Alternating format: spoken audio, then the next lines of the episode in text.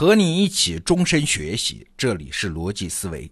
昨天啊，广西师大出版社在我们这儿首发新书《阿尔比恩的种子》。这本书在美国有一个称号，叫“美国的精神地图”。哎，什么意思？就是当美国人对现状都感到困惑的时候，他们也会去这张地图上找找。哦，原来这事儿在美国历史上是这么个发展脉络。所以啊，这书出版已经有三十年。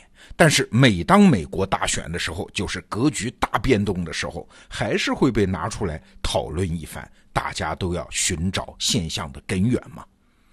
很多人呢了解一个国家，他们相信亲身经历，这当然也没有错。但是亲身经历那局限性也是很大的。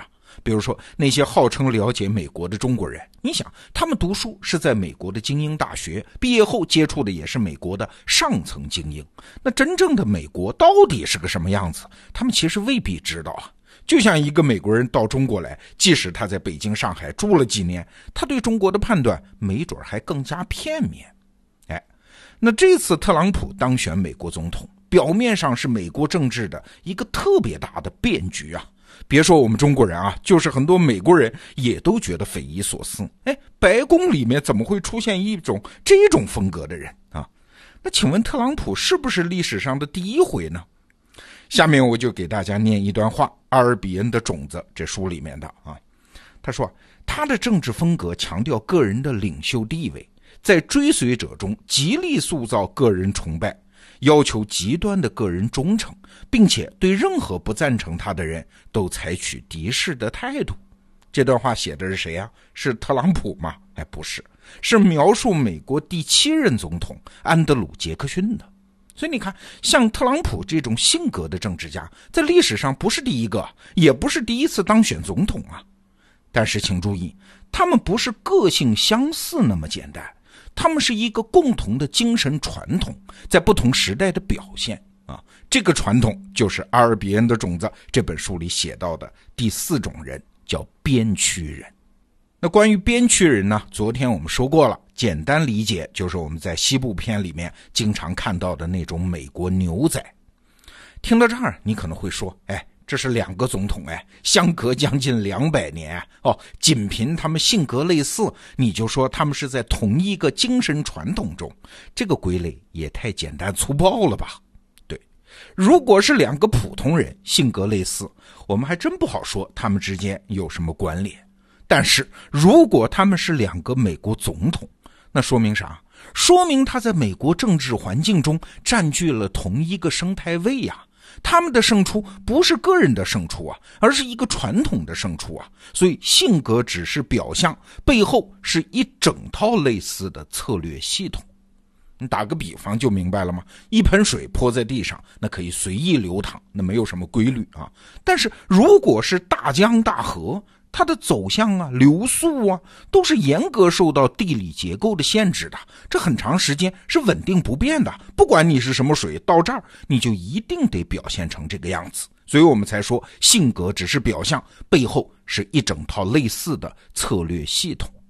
我做个类比啊，每个演员的表演风格各有不同吧，对吧？但是每个时代最红的演员。那就是几个非常有限的生态位了，什么当红花旦、当红小生，一个时代最红的只有一个。你会发现他们的戏路差不多。美国总统也一样啊，该某种特质的总统出场了，这是剧本决定的啊。但是你出场的时候的表演方式，那就必须是类似的呀，是采取类似的一整套行动策略，否则那个传统里的选民就不会支持你，你就上不了台嘛。你看，有了这个认知，我们再来看特朗普，从一些表象就可以预测他的一整套行为。这就是读书的好处，因为读书在历史上给了我们一套看现象的模型。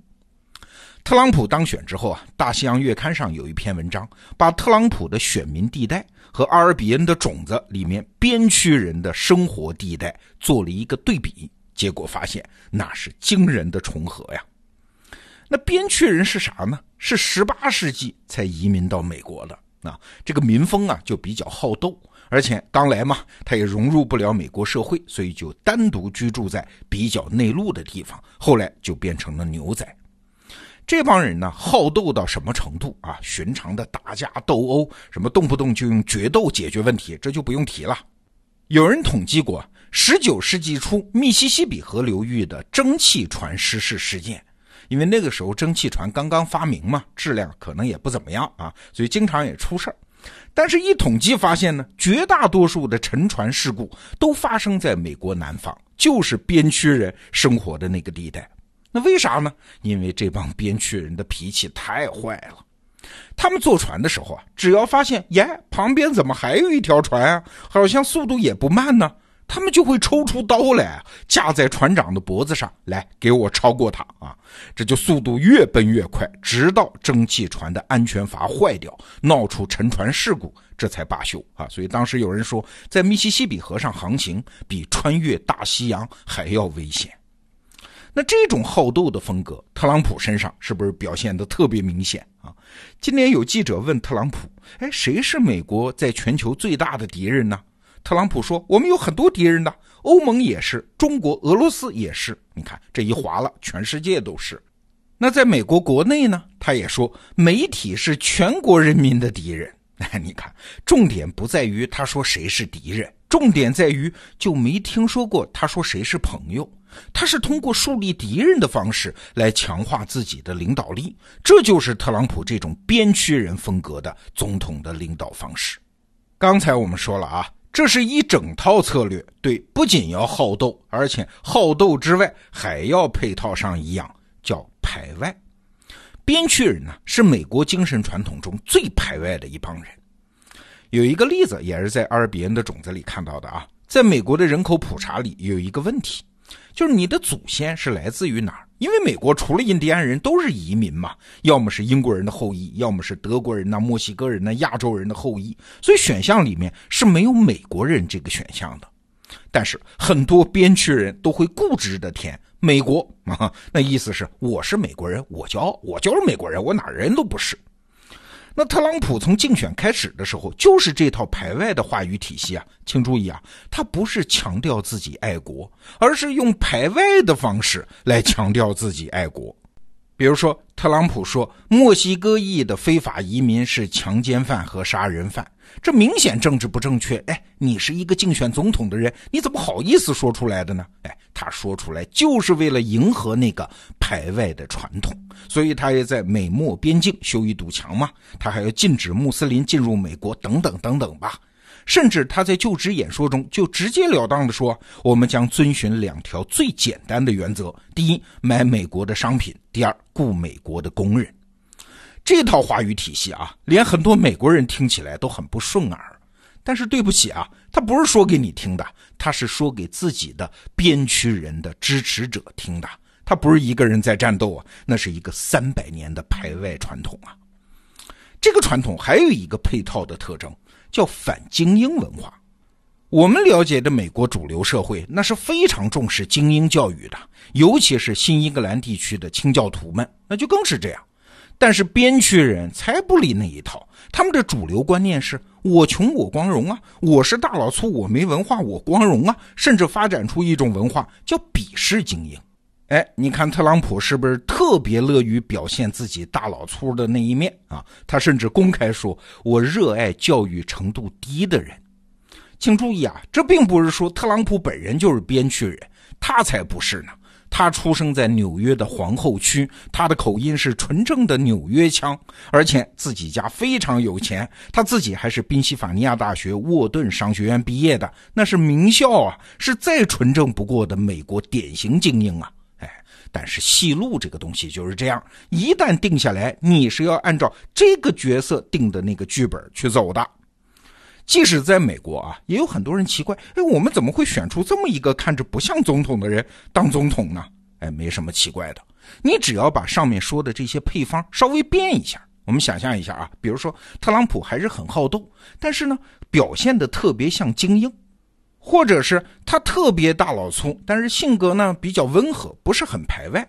或者我们再想一个配方啊，非常排外，但不是以好斗的方式排外。嘿嘿，你好像这种组合都是存在的啊，但是他当不了总统，为啥？因为那部分选民是在那个传统里的，他看起来你的味道就是怪怪的，不是自己人呐。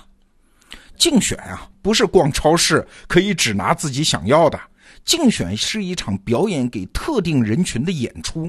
有人觉得奇怪，那只是因为他不是表演给你看的。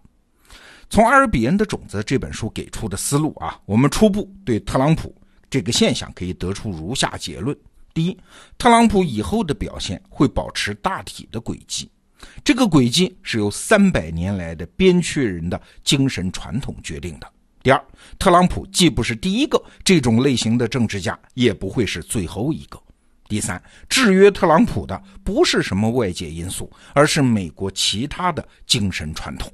哎历史上发生过的，它总是会再次发生。哎，就像那句广告词说的啊，还是原来的配方，还是熟悉的味道。好，这个话题我们就聊到这儿。再广告一下，广西师大出版社在我们这儿首发《阿尔比恩的种子》，一部可以帮你看透三百年美国史的名著。现在下单买纸书，还送电子书。好，逻辑思维，明天见。